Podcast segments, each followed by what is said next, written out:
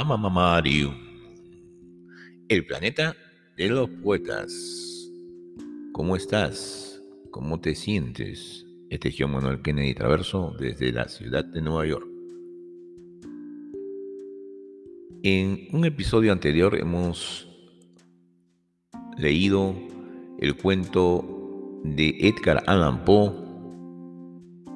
La máscara de la muerte roja, en la que el tema principal es que nosotros ante la muerte no podemos hacer nada.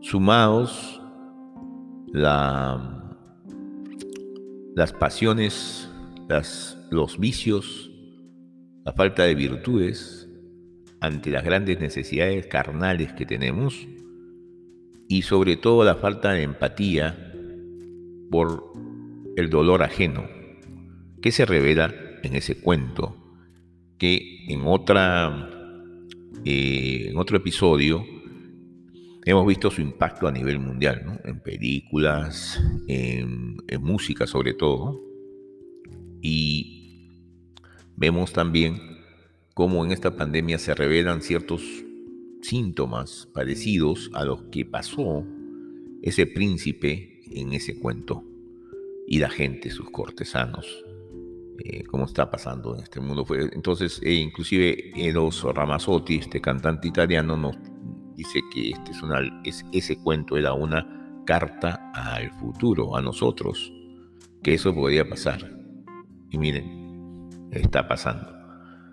Pero ahora vengo con otro poema en otra parte del mundo, de otra parte del mundo, de una latitud muy uh, sureña, pero de ese sur vamos a ir al noreste, porque de ahí sale, de una zona muy eh, interesante y desértica, en un país que se supone ser un país frondoso. Este, este poema viene del maestro de Pernambuco, Pernambuco.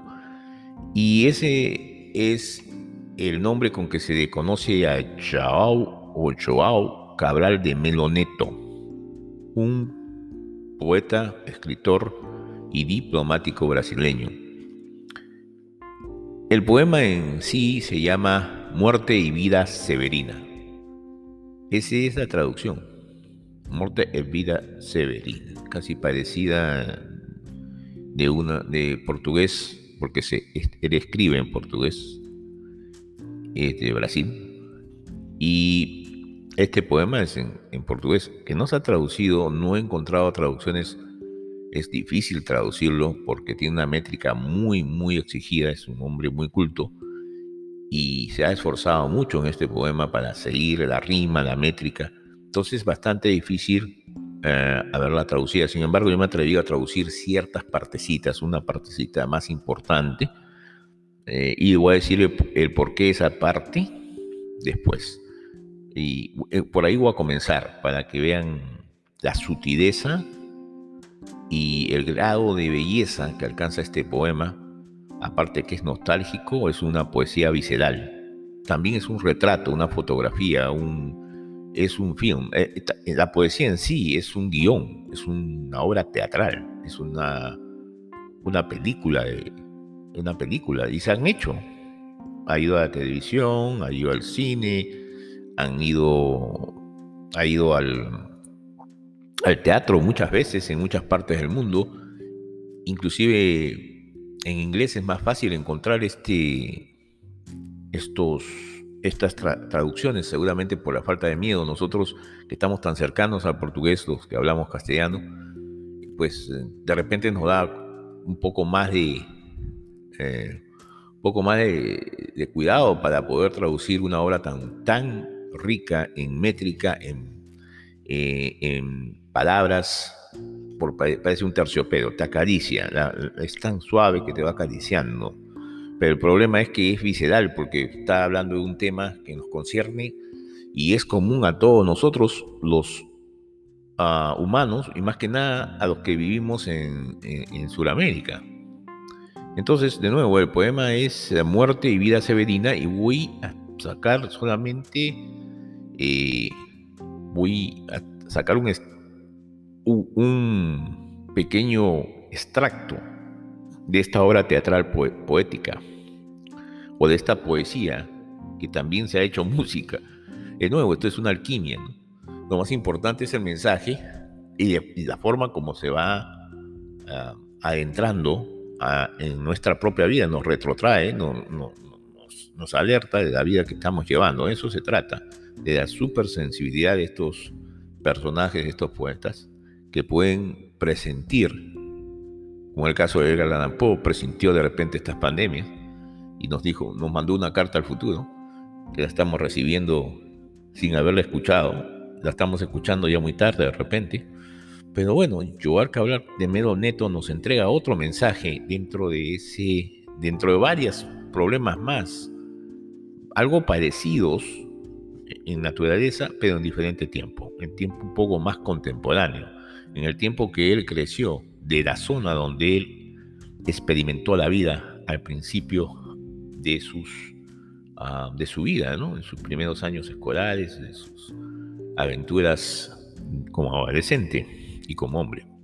Bueno, entonces voy a leer un extracto eh, donde de ahí voy a explicar el poema y vamos a escuchar música porque esto no solamente es acerca del gran escritor y poeta Joao y diplomático brasileño Joao Cabral de Meloneto, ¿no? sino también de otro cantante y de una música muy especial. ¿no? La poesía y la música van acompañadas, entonces vamos a acompañar esto así eh, hoy día. Eh, entonces, dice así, una parte, ¿no? Una parte por el medio ahí. Y después van a encontrar ustedes. A ver qué, qué les parece. Vamos a ver. Esta tumba en la que estás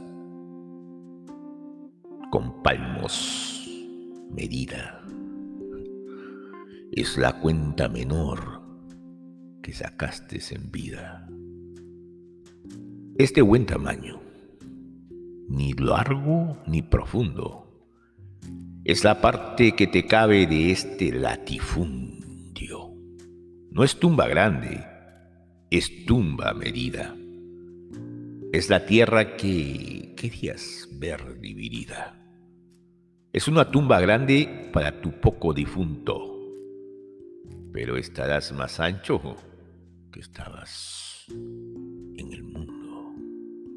Es una tumba grande para tu difunto parco, aunque más que en el mundo te sentirás largo.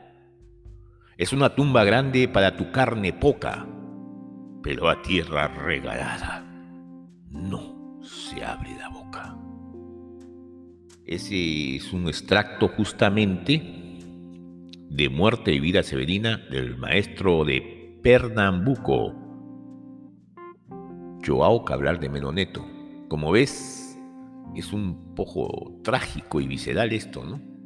Nos está metiendo en la cova ahí, porque está hablando en segunda persona, ¿no? Como que nos está, está dirigiendo la, la palabra a, nosotros, esa inevitabilidad de donde va a pasar el cuerpo. Acá hay un mensaje mayor, ¿no? Y vamos a comenzar por ahí, por descifrar ese mensaje, aunque va a pasar un poco de tiempo para descifrarlo. Y entonces entre este tanto eh, de tiempo, ah, que ya les voy a eh, dar un mensaje, ¿no? Eh, esa pequeña parte que hemos ah, leído pertenece a una canción, se hizo música, fue musicada o musicalizada por Chico Huarque. Un realmente Chico Huarque no hay expresión para narrarlo, es un, eh, o sea, para describirlo, el arte que él tiene, porque es realmente, no solamente es guitarrista, no solamente es compositor, no solamente eh, es cantante, ¿no? Es poeta, es dramaturgo, es novelista, es actor de cine y televisión y teatro. Entonces eh, este chico Huarque, aparte de la, capacidad de música que tiene, ya sabemos que la música brasileña, el bossa nova principalmente, la samba, también es una música bellísima. Tal es así que Frank Sinatra, uno de los mejores cantantes que han habido, a él, la chica de Ipanema, le encantaba ir a Brasil, hacer películas, hizo muchas, o hizo algunas en Brasil, pero él fue a Brasil y le gustaba mucho, mucho la música. Aquí no le gusta la música de Bossa Nova, muy pegadita y muy diferente a todas, muy pegadita a jazz me refiero, eh, una música muy suave, muy, muy calmada, ¿no? Entonces, eh, y con, con, ese, con ese acento portugués muy especial, ese portugués muy acentuado, muy lindo, que tienen los brasileños con que enamoran, enamoran o calman a cualquiera. Entonces, Chico Huarque de Holanda, es como se llama él, es realmente, nació como Francisco Huarque de Holanda, ese es el nombre que él tenía, que nació en Río de Janeiro, me parece, en 1944. Él comparte mucho de, tiene mucho de Joao Gilberto Prado Pereira de Oliveira, también fue un personaje muy importante de Brasil que junto con Antonio Carlos, eh, un, brasileño de Almeida, me parece, dice Antonio Carlos Almeida Jovín, ¿no? que es más conocido como Tom Jobim. O sea, Tom Jobim con Yao, Gilberto es los que eh, colaboraron para generar esta música tan querida en el mundo como es el nova. Entonces que, mira, esta canción a ritmo que la hizo, eh, que la compuso, la musicalizó el chico Huarque, pero hay otro contexto de esto más importante. Acá hay varios contextos, mira cómo se funde esto y, es como lo encuentro y como lo quiero compartir, que lo quiero compartir. Mira, en la época que Chico Huarque estrenó eh, una obra teatral, porque para eso la musicalizó, eh, para una obra teatral en San Paulo en el 70, había una dictadura en Brasil, y no se sabe cómo es que eh, algunas cosas pudo hacerlas, porque ya había una especie de, como te digo, de, mordaza para cualquiera que se atreviera a cantar estas músicas, a una música que sea de protesta, música en la que se especificaba o se escenificaba eh, de una manera de la pobreza, el hambre, la distribución de la tierra, o se hiciera alguna eh, alguna aclaración, alguna explicación o algún, algún párrafo, alguna nota acerca del predominio de los latifundios. Y de eso se trata. Porque él dice, mira, esta tierra es, no es tumba grande, ¿no? Es tumba medida. O sea, está medida la tumba. Es la tierra que querías ver dividida. O sea que el campesino, y así se llama el, eh, la música, ¿no? La, musicalización del poema se llama Funeral de un labrador, ¿no? Y entonces, claro, está hablando de, más justicia en esa tierra que se quiere ser dividida.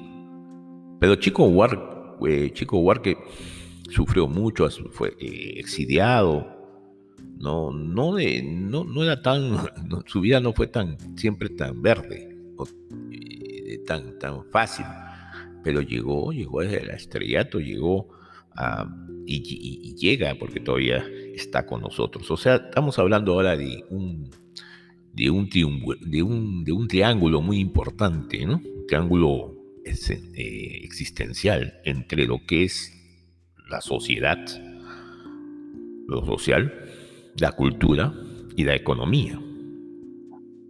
Y entre eso nos viene la vida y la muerte. Y ese no es el mensaje general de el mensaje de esta de este poema, de esta obra principalísima donde por eso se consagra eh, que no habla solamente de, un entierro, ni dos, ni de una muerte, ni dos, sino muchas, y, que el personaje principal es justamente Severino, y el poema pues es Muerte y Vida Severina. Pero que regresaremos para poder discutir lo que a mí me ha impresionado este poema, de esta obra teatral, eh, de esta música, de uh, Chico Huarque, muy conocido en todo el mundo, y vamos a disfrutar también de, otras, mm, de otras composiciones musicales de él a través de esta explicación. Entonces escuchemos a Chico Huarque, ¿no? Lo que he leído, tal vez lo leeré, lo, tal vez lo haga de nuevo, porque es muy, muy corto. Es la gran música esta que impresionantemente pudo ser eh, difundida, salió a la luz. No, no, es la única que salió a la luz, hay otra mucho más penetrante todavía, que, no sé si lo hizo de una manera muy sutil que no se dieron cuenta, porque si no, no lo dejaban, no dejaban, este, no dejaban esta música en ese gobierno, a esas alturas del 73, 75, no la dejaban. ¿no? Eso lo vamos a escuchar más adelante. Ahora vamos a escuchar eh, El funeral de un labrador en la voz de Chico Huarque y tiene otro cantante brasileño también que en este momento no, no, tengo el nombre a la mano, pero se los digo, es también muy principal, muy conocidísimo. El otro, el otro cantante que me parece que los dos cantan esta canción. Si no es en esta, es en la próxima, pero vamos a ver. Entonces, escuchemos a Chico Huarque, a ver qué te parece. A mí me encantó esta, esta composición y la música también.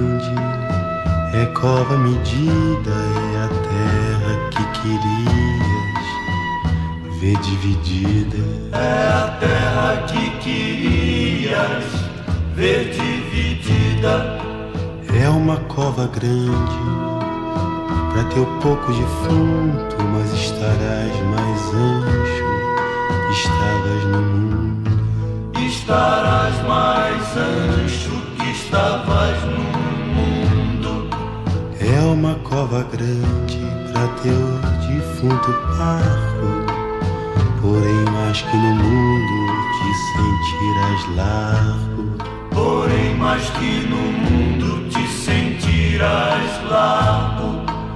É uma cova grande pra tua carne pouca, mas a terra dada não se abre a boca, é a conta menor que tiraste em vida. É a parte que te cabe deste latifúndio.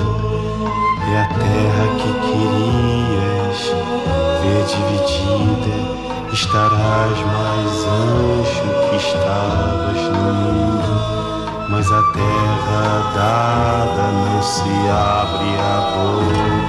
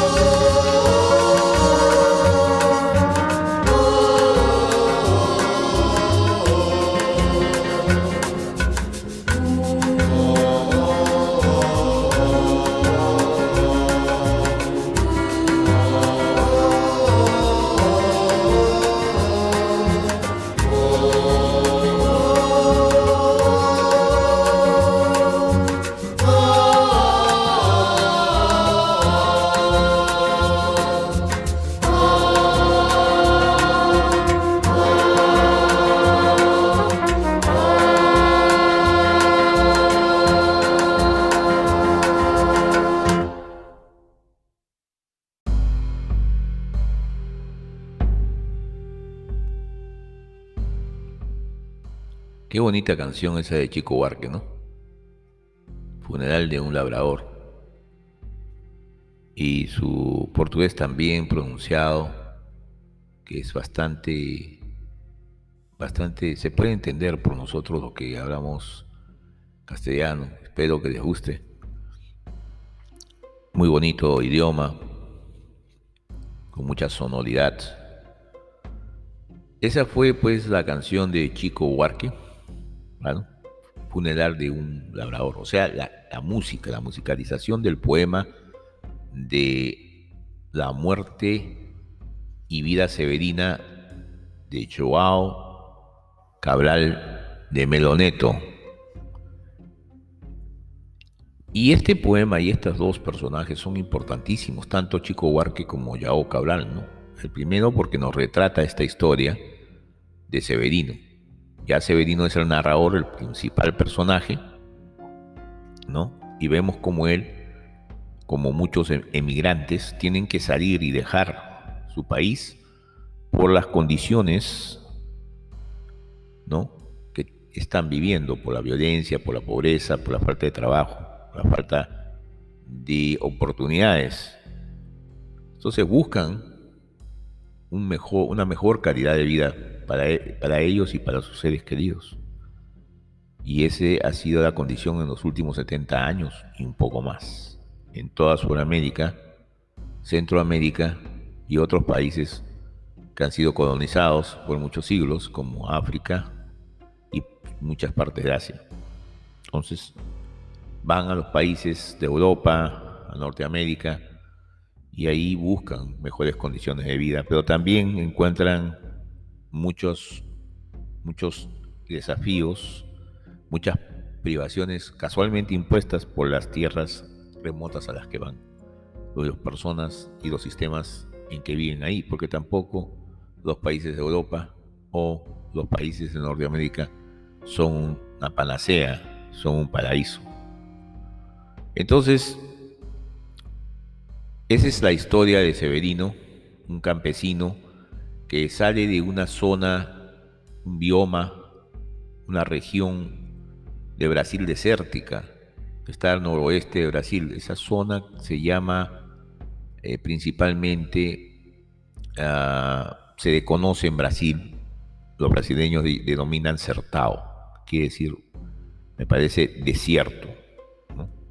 La zona desértica es la zona que cuando tú dices certao, tú dices desertado, le agregas ese prefijo en portugués, desertado, quiere decir un aumentativo, desiertazo.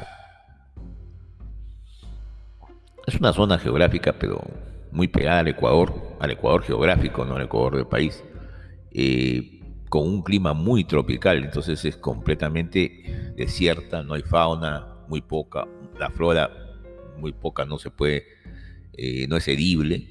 Entonces hay mucha, mucha pobreza, hambre, sequía y por supuesto plaga. Ese es el problema de esa zona y por eso Severino tiene que salir de ahí. Y él nos narra las cosas que va a ver porque él nunca salió de ese sitio, pero ya tuvo que tomar la decisión, ¿no? Para, para salir. Y en ese sitio, pues ahí es el fin del mundo. ¿No? Porque ahí cambia el siglo y también para él, para, para Severino, es el fin del mundo porque todo el mundo que él conocía va a cambiar y va a encontrar habitantes, ser tanejos en todo sitio como él, que también están buscando mejores condiciones de vida. Entonces, eh, esta parte del noroeste de Brasil es bastante interesante, está pegada, bueno, está casi al centro de Brasil y con rumbo al noroeste hay y se crean diferentes regiones porque hay diferente fauna y flora, diferentes altitudes, aunque muy pequeñas en diferencia unas a otras, pero por la cercanía al mar, al Atlántico, al océano, cambia el clima, cambia la fauna y la flora.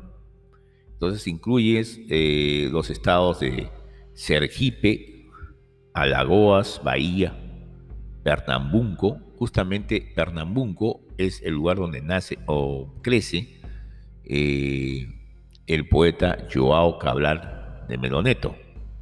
Y por eso él escribe este poema, pues de esta forma tan nostálgica, tan sutil y tan bella, terciopelada, digamos.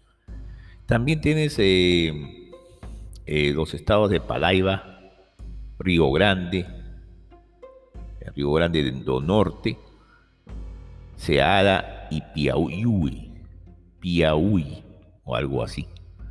Entonces la región esas, hay regiones muy húmedas, los niveles más altos son de 200 y 500 metros sobre el nivel del mar.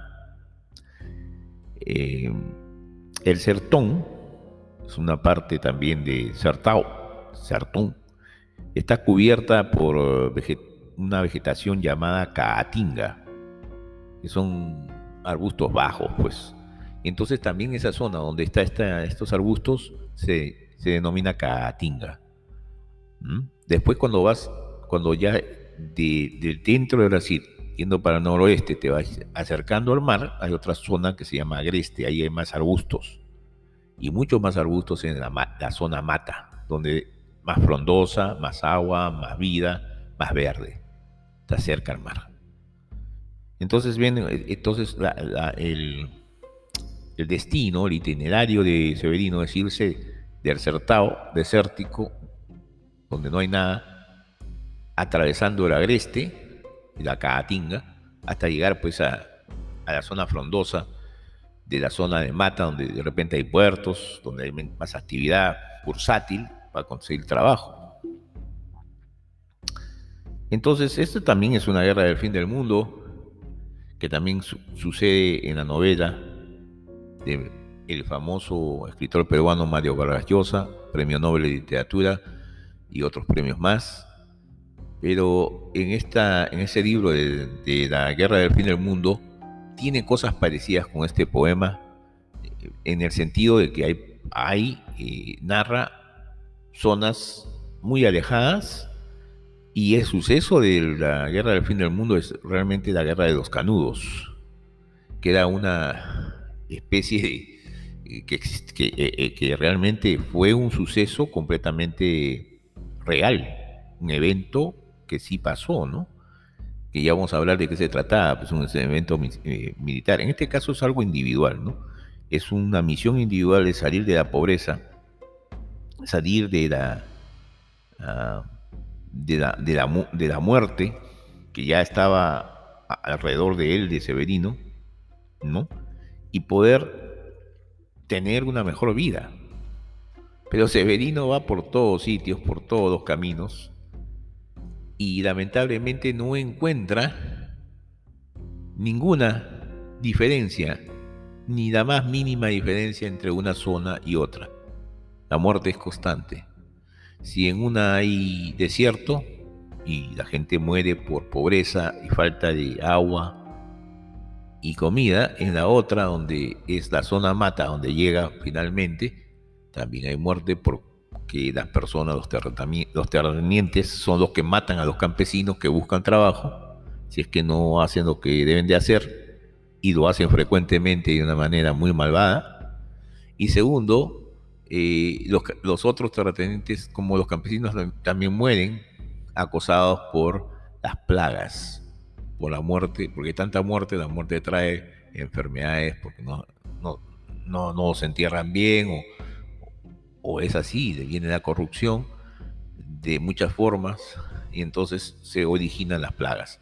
Plagas que hay en todos los territorios, plagas que existen en los territorios donde hay más dinero, donde hay más hegemonía. Y eso es lo que pasa al emigrante, se va a un país, se va al otro y el negocio es el mismo tiene que trabajar, tiene que ser, van a ser explotados, van a ser maltratados, tienen que vivir eh, limitaciones, tienen que vivir, eh, tienen que eh, sufrir injustamente muchas veces porque la injusticia social es una norma en toda condición humana, lamentablemente. No hemos aprendido y esta pandemia es algo parecido que está pasando. Nos está tocando la puerta la muerte. Y entonces ante este, eh, ante esto, el poema, que es lindo, en portugués. Yo no sé completamente mucho portugués, pero como, sé castellano, intuyo, es muy parecido. Y lo que no sé, pues lo, hago todo posible para traducirlo y entenderlo. Es un poema que no necesitas traducirlo, ¿no? lo vas leyendo y es una historia, es, es una obra teatral. Ya te he dicho, ha sido llevada al cine, a la televisión, al teatro muchas veces y también, inclusive, a, la animación, a los dibujos animados. Está por ahí. Bueno, entonces una obra interesantísima, ¿no? La forma como ha sido narrada, inclusive no le cambian. Nadie que lo ha llevado al teatro, al cine y a la animación, no le han cambiado para nada. Eh, lo, estamos viendo con Chico eh, Huarque. Él no cambió para nada eh, la letra, él simplemente musicalizó. Pero queda tan bien que parece que él hubiera hecho también la letra, ¿no? Está bien musicalizada. Las sílabas están bien medidas la métrica es impecable y el ritmo es maravilloso, mente dulce y nostálgico. Es un terciopelo. Entonces, eh, todo esto, por ejemplo, la animación última que se ha hecho, no le ha cambiado nada. Ese Severino y esas mismas palabras con las que eh, increíblemente Yaoka hablar de Medoneto la hizo. Entonces ya estamos viendo varios problemas socioculturales, políticos y sociales eh, e-, entre este poema, entre también de Brasil eh, la, guerra del fin del mundo y entre la vida eh, completamente de, Chico Huarque. Entonces, aquí vamos a ofrecer, antes de decir el último, porque vamos a continuar un poco más, digamos unos cuantos temas más, Vamos a dar la diferencia de, este poema en contraposición al poema o al cuento de Edgar Allan Poe, La Máscara de la Muerte Roja, que es pesimista, que nos dice de la inevitabilidad de la muerte, en contra de este poema que no, que este poema va a resultar diferente, es otro tema, o sea, el tema es, es parecido, porque allá el príncipe tiene de todo, los otros no tienen nada, él se encierra y los otros que se mueran. En este caso, el, poema acá, eh, también los terratenientes tienen la tierra, el, trabajador, el labrador quiere un poco de tierra para él, para poder comer él y, poder ya comer y dárselo todo, si posiblemente ese es más el interés de él, sobrevivir para él y su familia, pero ni eso tiene. Y entonces los terratenientes explotan ese trabajo y le dan con las justas para que sobrevivan. Muchos mueren, mueren por inanimación, ¿no? Salvo el capataz y otros, pero la mayoría explotados. Eso, eso es algo común, se extiende, ¿no? Es un término común de vida que se extiende en todas las zonas de muchos países en el mundo. Es algo feudal. Y ahora se podría decir neo liberal.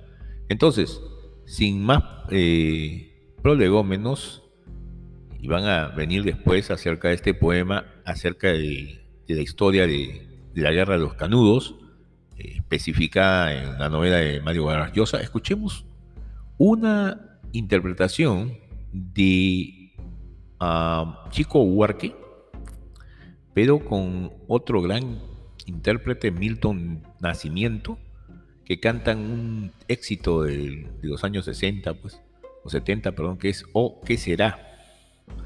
Y no sé cómo esto llegó hasta nosotros, porque en ese momento había un gobierno militar en Brasil dictatorial, de forma, de, forma muy, muy suprimía todo tipo de arte, música o mensaje que tendría que ver político. Este es un mensaje político, no te confundas, no es algo de amor. Esto Ellos lo confundieron, porque a Chico Huarque ya tuvo que salirse a Italia, si no ya lo habían amenazado, en el año 69. Y a este tema no se sabe cómo se salvó. es muy lindo, es bellísimo. Para mí me parece bellísimo. Yo creo que lo, van a cantar en, en castellano para que lo entiendas, pero si no es así, eh, buscaré otro que sí lo cante en castellano. Y si ese lo canta en portugués, va bien porque es bonito No es nada feo. Bueno, entonces Chico Huarque con Milton Nacimiento en el tema O qué será. Conmigo después.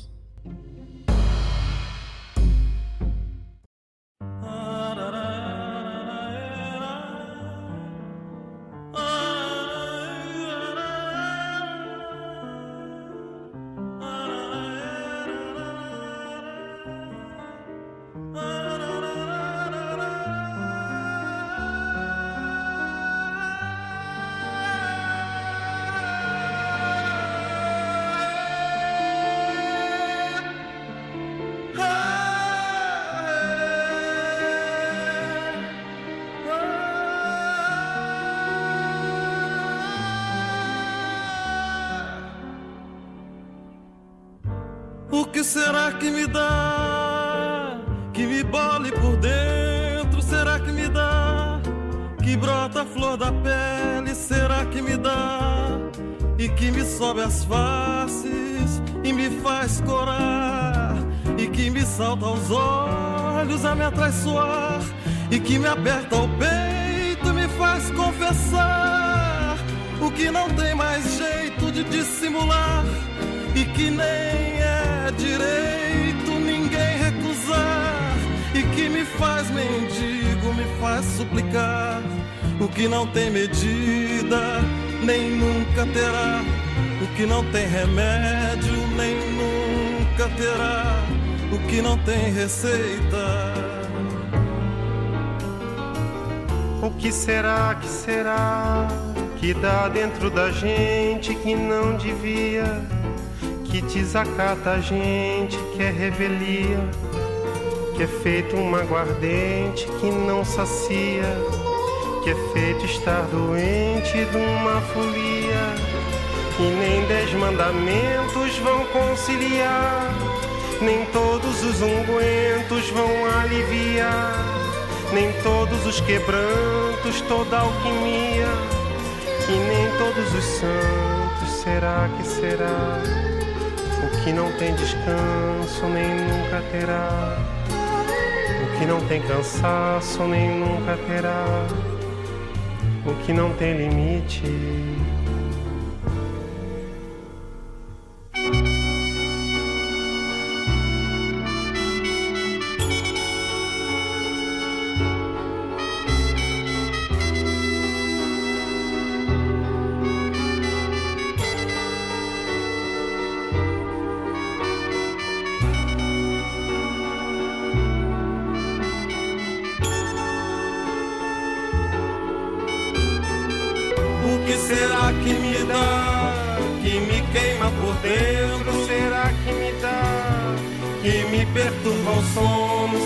que me dá, que todos os tremores me vêm agitar, que todos os ardores me vêm atiçar, que todos os suores me vêm encharcar, que todos os meus nervos estão a rogar, que todos os meus órgãos estão a clamar, e uma aflição medonha me faz implorar o que não tem vergonha tem governo, nem nunca terá, porque não tem juízo.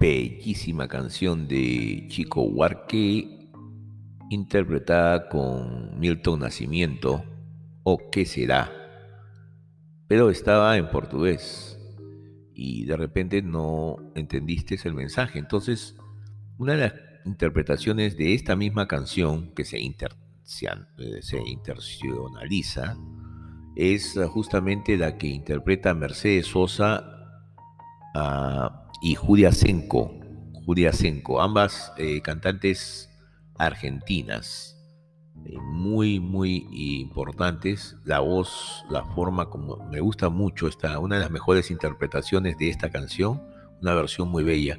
Entonces, para que escuches, porque esta sí está en castellano, y es justamente la versión que ellas cantaron en, el año 1993 eh, por el motivo del Festival de Villa del Mar Chile de ese mismo año. Pero la interpretación es magnífica y vale ponerla aquí para que la escuches atentamente lo que el tema, el tema de la, de la canción. Entonces vamos a escuchar y seguimos ah, después de esta versión de ¿Qué será con Mercedes Sosa y Yudia Senko? Es ¿O qué será? Muy bien, ya de regreso. festival, música junto al mar.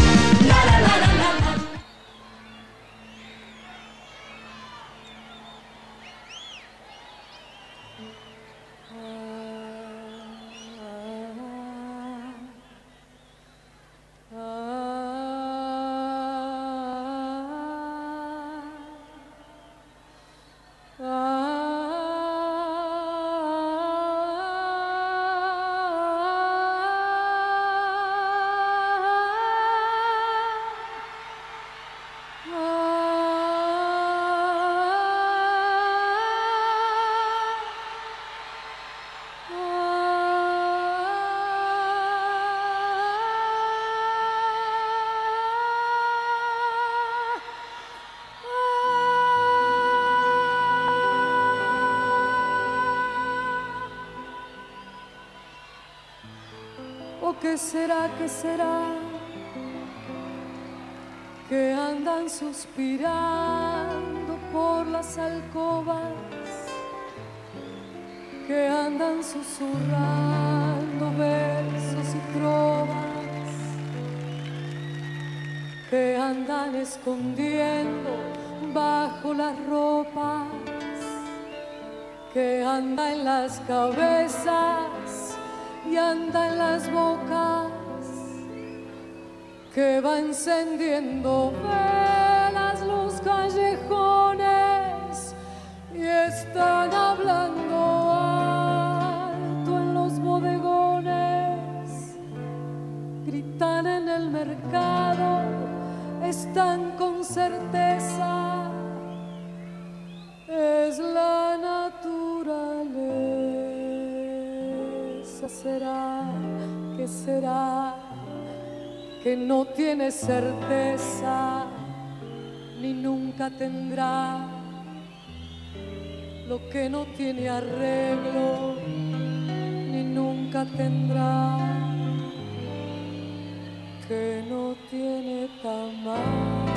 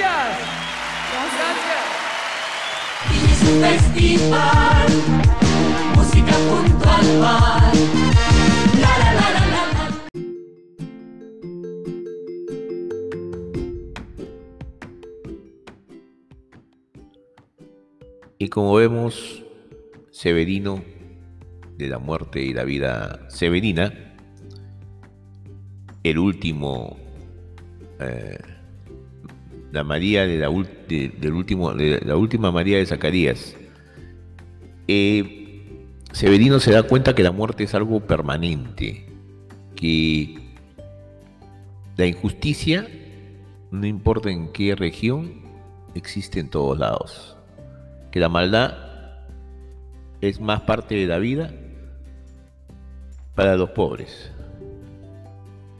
Que la pobreza es cierta, es real. Mientras va pasando por los pueblos, va encontrando personas como él buscando los mismos destinos, con los mismos problemas, con las mismas atribula- atribulaciones, con hambre, enflaquecidos, y pierde toda esperanza. Y es así que decide suicidarse. Suicidarse, porque no hay ninguna otra cosa en este mundo que tenga alguna razón, como dice este o que será, o que no tiene juicio y nunca lo tendrá, ¿no? No le vas a pedir juicio, entonces dice ya mi yo ya ¿qué voy a hacer acá sufriendo en este mundo? Mejor me suicido. Y en este caso, se quiere arrojar del río Capibaribe, que es un río allá en esa región, de la zona mata que está frondosa, pero también nosotros morían, de, como digo, de enfermedades, de plagas, los que tenían plata y los que no, los que no tenían plata morían en las manos de los terratenientes, de los latifundistas, y los que y los que tenían plata morían por las enfermedades y por los, por los bichos del lugar. Entonces, ¿qué podemos decir? Él dijo, yo me, me- me mato. Entonces se estaba arrojando cuando es detenido por un carpintero cuyo, cuyo nombre curiosamente era José y que lo retiene y le dice tu hijo acaba de nacer.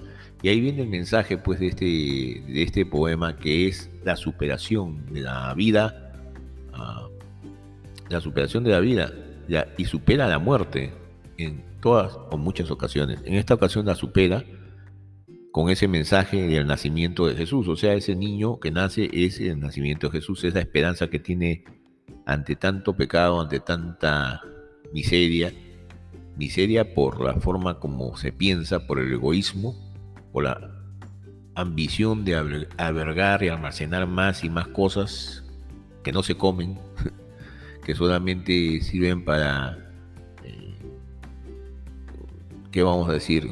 Para decirle a los otros que no, lo, que no tienen, privilegios que tú no tienes. Tú entras a este club, tú, yo no puedo, tú no puedes entrar, yo tengo esto, tú no tienes.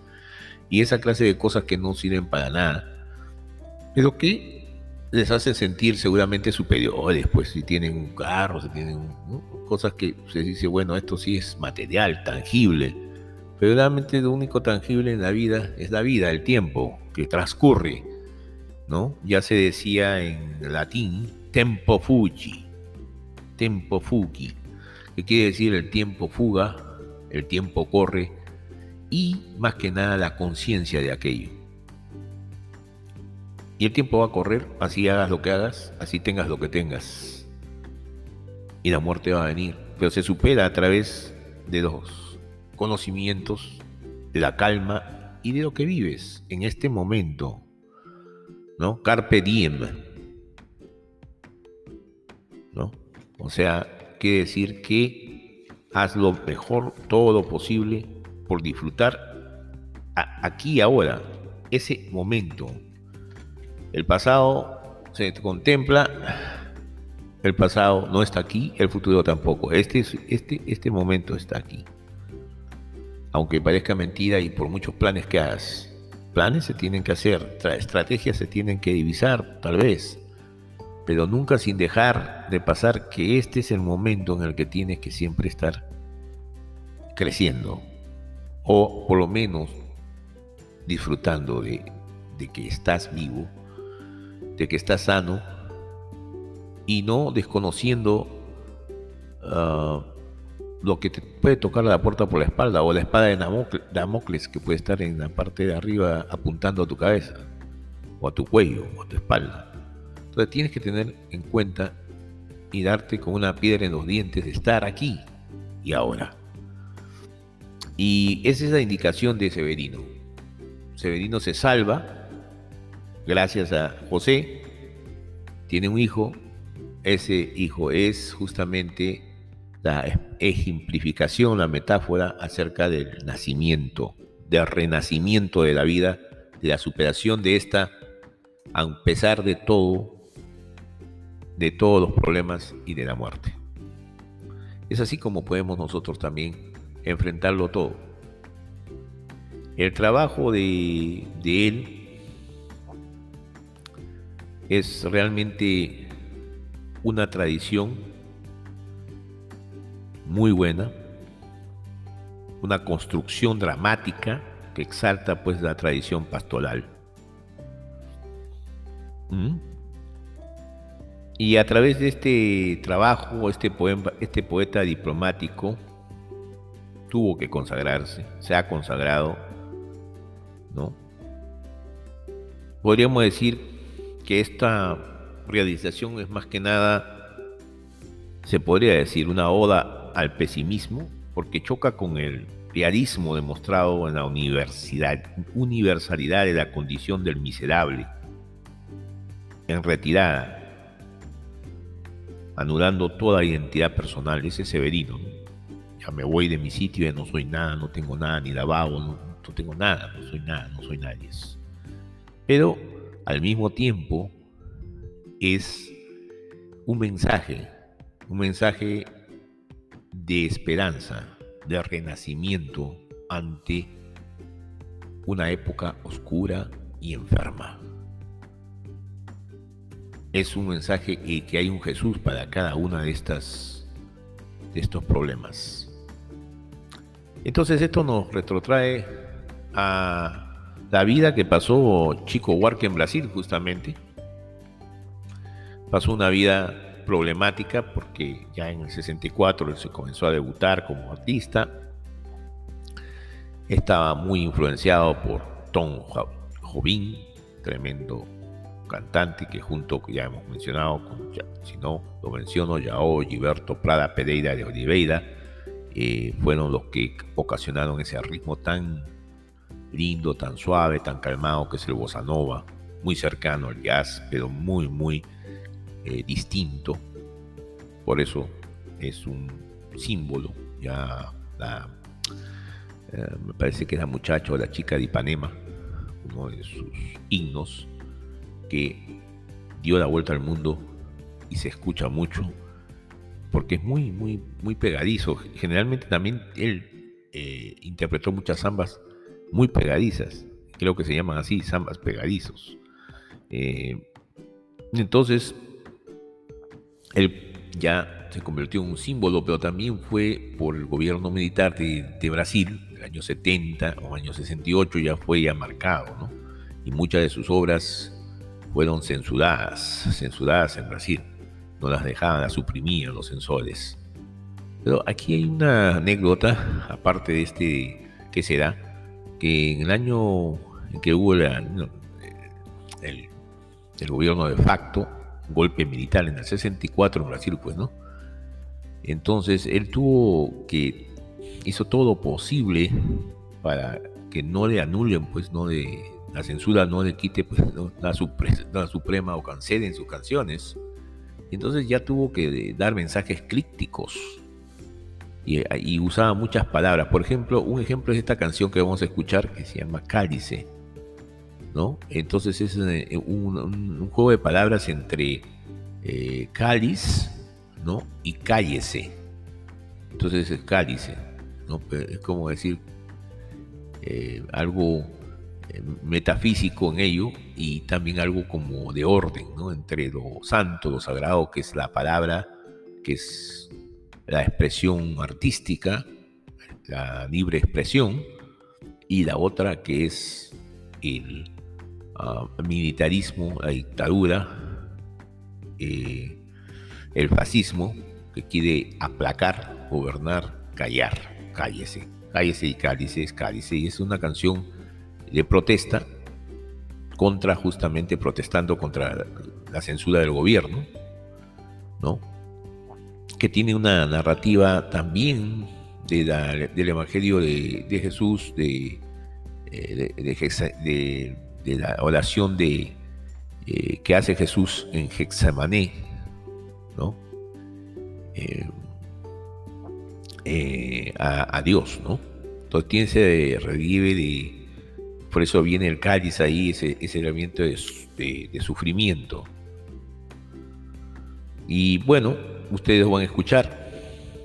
Espero que les guste. Es un tema que ah, lógicamente es un tema de libertad, de abrigar la libertad del artista en, ese muy, muy, uh,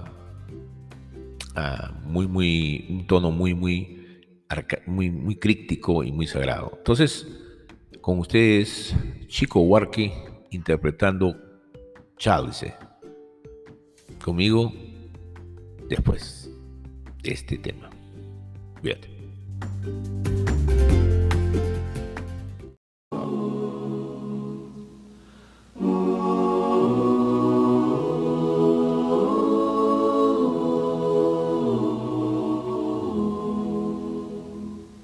Pai, afasta de mim esse cálice. Pai, Afasta de mim esse cálice. Pai, afasta de mim esse cálice. De vinho tinto de sangue, Pai. Afasta de mim esse cálice, Pai. Afasta de mim esse cálice, Pai. Afasta de mim esse cálice de vinho tinto de sangue. Como beber dessa bebida amarga, tragar a dor, engolir a labuta. Mesmo calada a boca, resta o peito. Silêncio na cidade não se escuta. De que me vale ser filho da santa?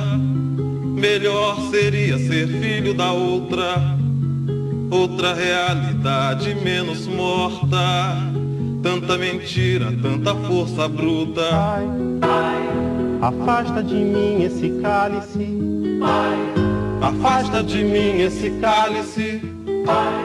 Afasta de mim esse cálice de vinho tinto de sangue. Como é difícil acordar calado. Se na calada da noite eu me dano, quero lançar um grito desumano, que é uma maneira de ser escutado. Esse silêncio todo me atordoa. Atordoado eu permaneço atento na arquibancada para qualquer momento ver emergir o monstro da lagoa, pai. Afasta de mim esse cálice. Afasta de mim esse cálice. Afasta de mim esse cálice de vinho tinto de sangue.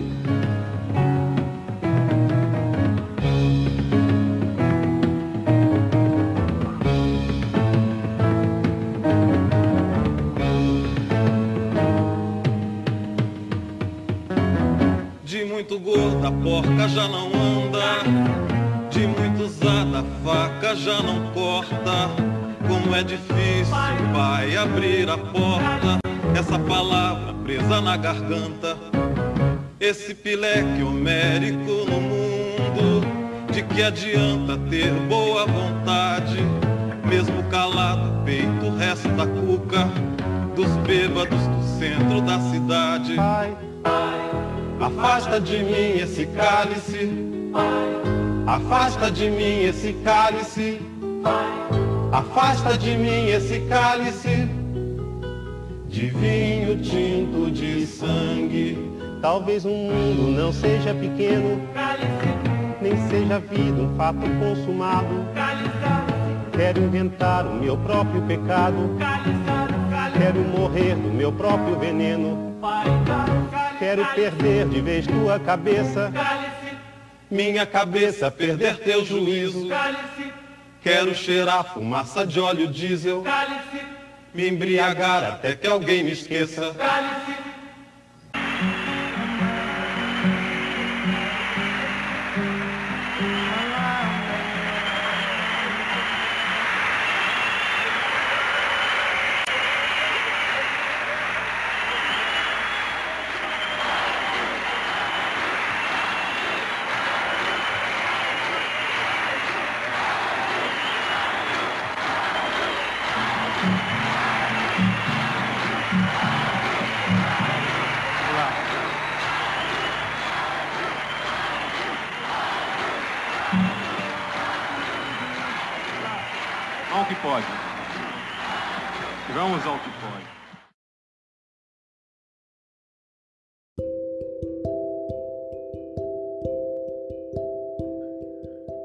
Bueno, ahí oían como los, el público ya decía, cállese, cállese, cállese, cállese, cállese, cállese.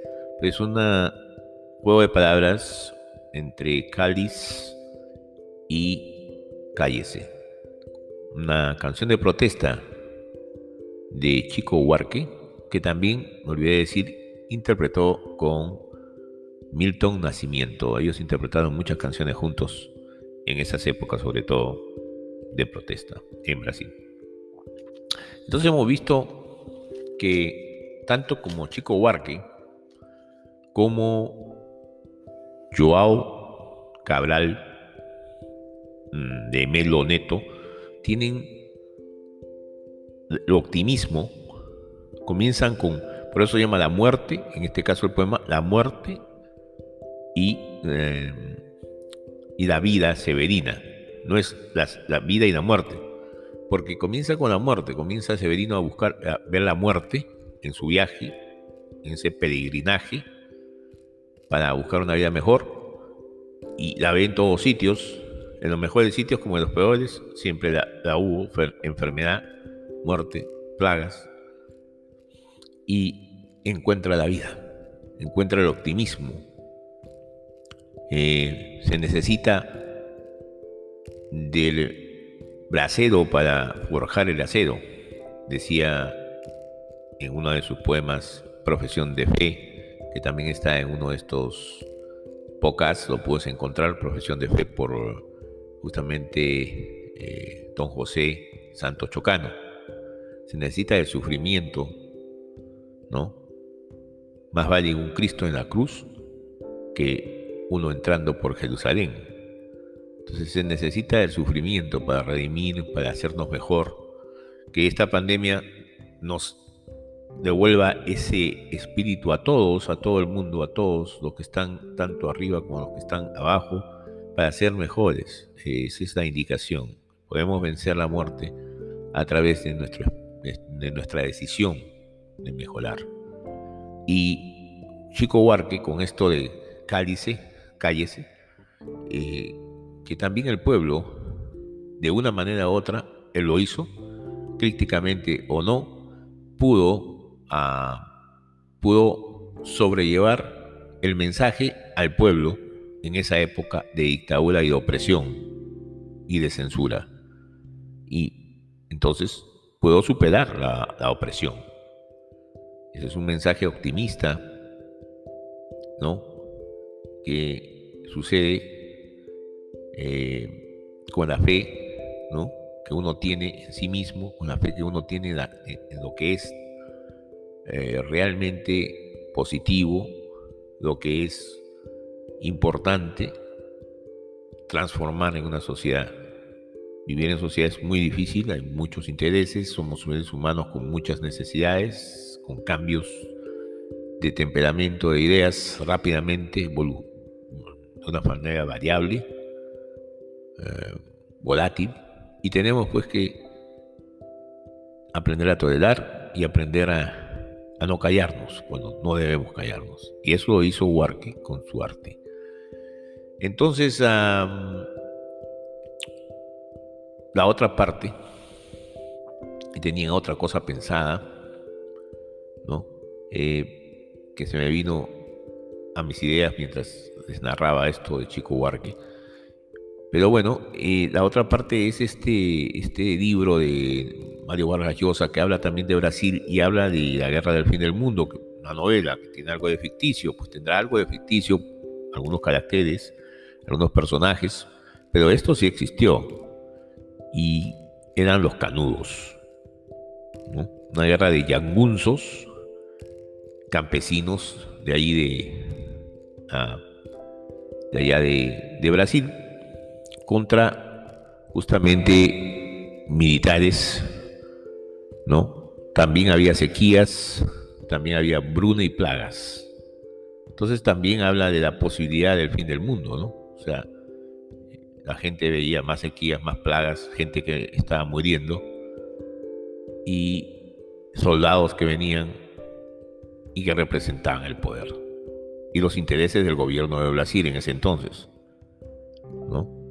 Y también había gente que representaba y pensaba en los intereses monárquicos de origen británico más que nada. Y finalmente también, aparte de los militares, de los intereses del gobierno, de los burócratas, de la plutocracia, eh, aparte de, de la aristocracia británica, estaban los terratenientes, los latifundistas, que también hundían eh, al pueblo.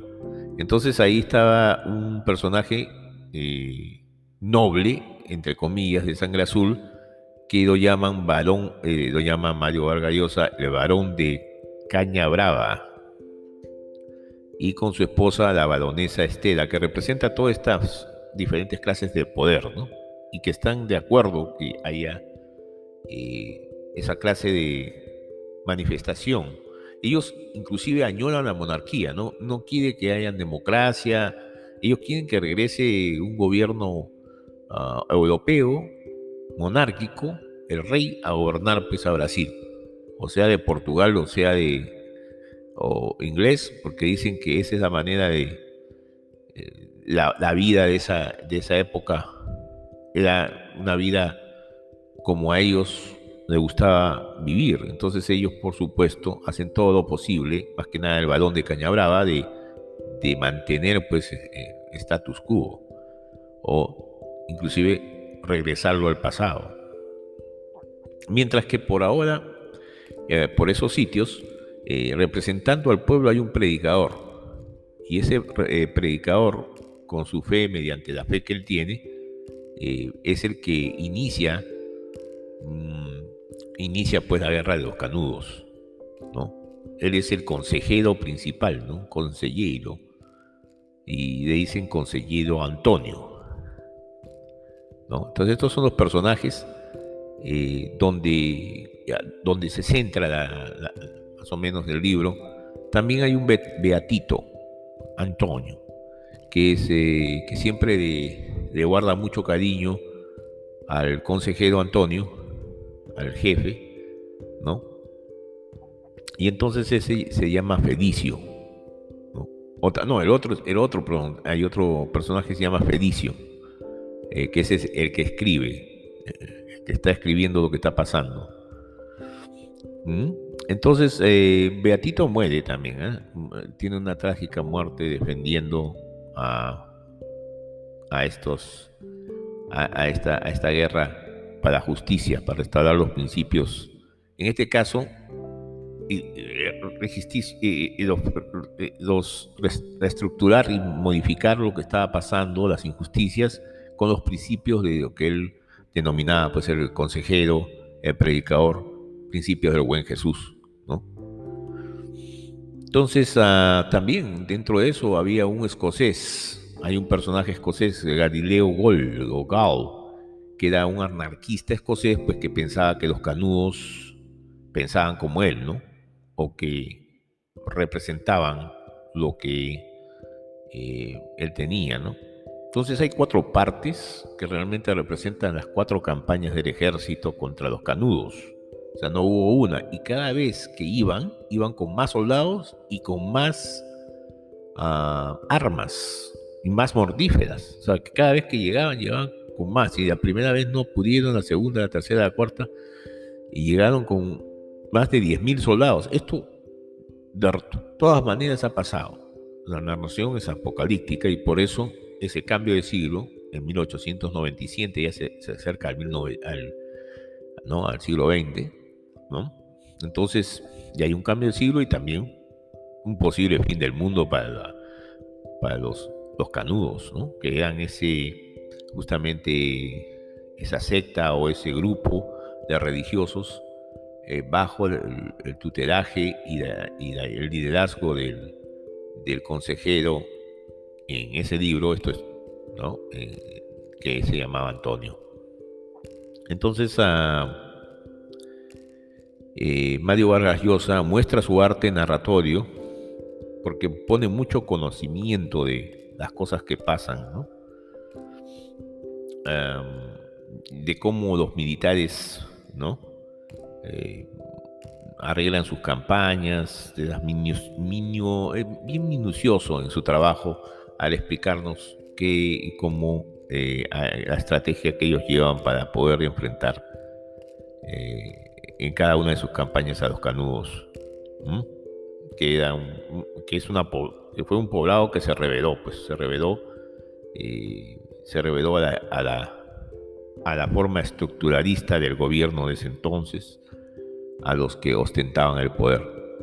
Es muy importante ese trabajo debido a que hay una similitud en la realidad, pasó realmente, sucedió, no, no se puede negar, pueden ustedes eh, buscar más acerca de este trabajo que hace Mario Vargas pero el libro es bastante interesante y nos entretiene con su narración apocalíptica dirigida por esos terratenientes y otros personajes aristocráticos, plutocráticos y, militares que querían y que pudieron avasallar a los, a los que se rebelaron.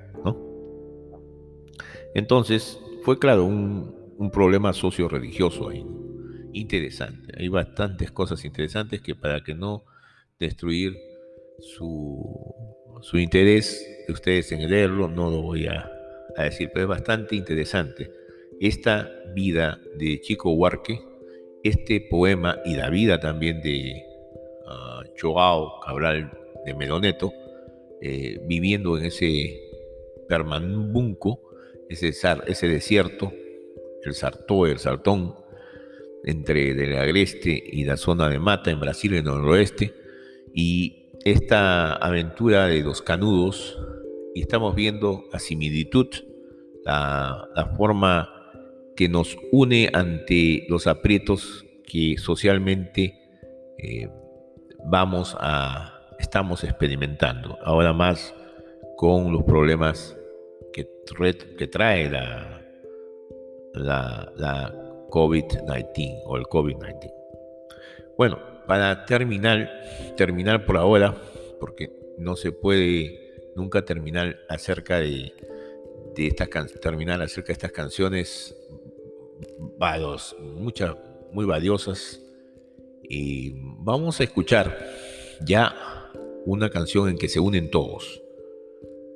Se une Mercedes Sosa, Chico Huarque, Caetano Veloso, Milton Nacimiento, y tal vez haya otro que se me escape, todos cantantes muy famosos de esa época de protesta contra la opresión, contra la dictadura, contra la falta de libertad, contra la cancelación, la cultura de la cancelación que hoy en día, en el 2021, se ha extendido, se ha digitalizado, se ha brutalizado, se ha especializado, se ha se ha vuelto mucho más eficaz. Ahora se silencian, eh, se silencian cualquier, cualquier, se, silencian pueblos, se silencian ah, líderes, se silencian oh, dolores, se silencian la información. O sea, ahora todo específicamente puede ser virtualizado y ficcionalizado. No se sabe completamente con certeza qué está pasando. Completamente no. Parte sí. Parte es parte. Eso tiene la, la falsedad, la pretensión. Hay parte real, pero mucha de ella no, pues no es. Y entonces tienes tú que usar todos tus elementos críticos, lógicos, para darte cuenta qué es lo que realmente está pasando. Por ahora, disfrutemos pues de la composición, la última canción. Yo me despido con este, eh, con estas ah, ideas, con estas similitudes, con estas comparaciones, con estas ah, extrapolaciones para que ustedes sean entretenidos y siempre pensando alertas de lo que puede o no ser la realidad. Pero nosotros tenemos arte y ese arte se ve manifestado justamente en estos cantantes, más que nada en Chico Huarque, en esas ideas críticas como Cádice, eh, de esa canción de Chico Huarque, como esas ideas críticas que hay en Severino, como ese ese relato novelesco y apocalíptico de Mario Vargas Llosa en la guerra del fin del mundo, ¿será que nosotros estamos en la guerra del fin del mundo? ¿Será que nosotros estamos viendo lo que Severino vio? Cálice. Pero escuchemos ahora volver a los 17, creo que es el, el tema. Pero si no, disfruten de todas maneras. Mercedes Sosa, Chico Huarque, Caetano Veloso, y a Milton Nacimiento y Cal Costa. ¿Qué tal eh, grupo? Eh? Bueno, conmigo hasta la próxima. Muchas gracias por escucharme.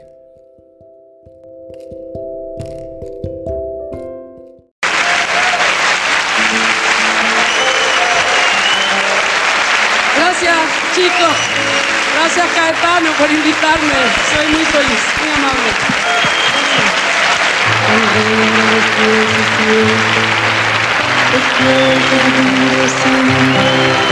Es como descifrar signos sin ser sabio competente, volver a ser de repente tan frágil como un segundo. volver a sentir profundo como un niño frente a Dios. Eso es lo que siento yo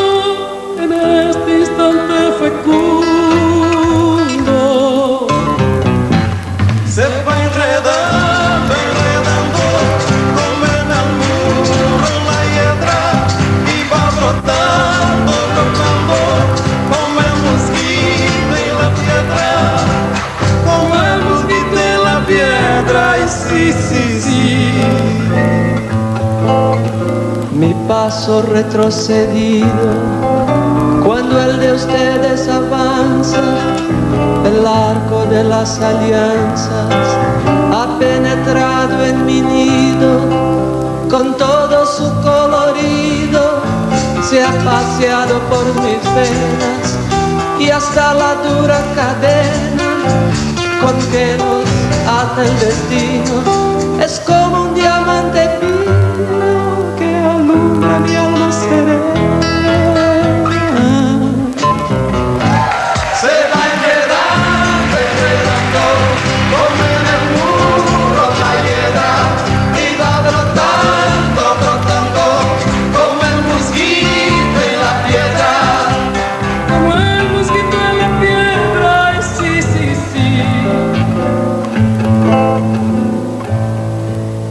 que puede el sentimiento no lo ha podido él saber, ni el más claro proceder, ni el más ancho pensamiento.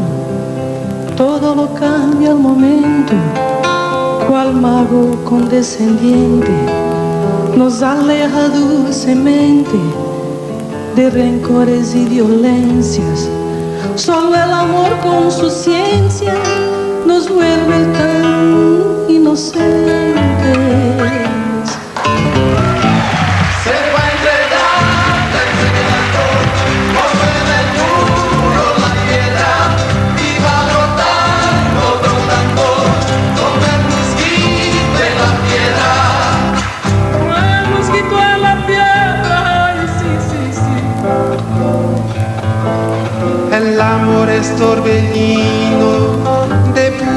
Original, hasta el feroz animal susurra su dulce trino, detiene a los peregrinos, libera a los prisioneros. El amor con sus esmeros al viejo lo niño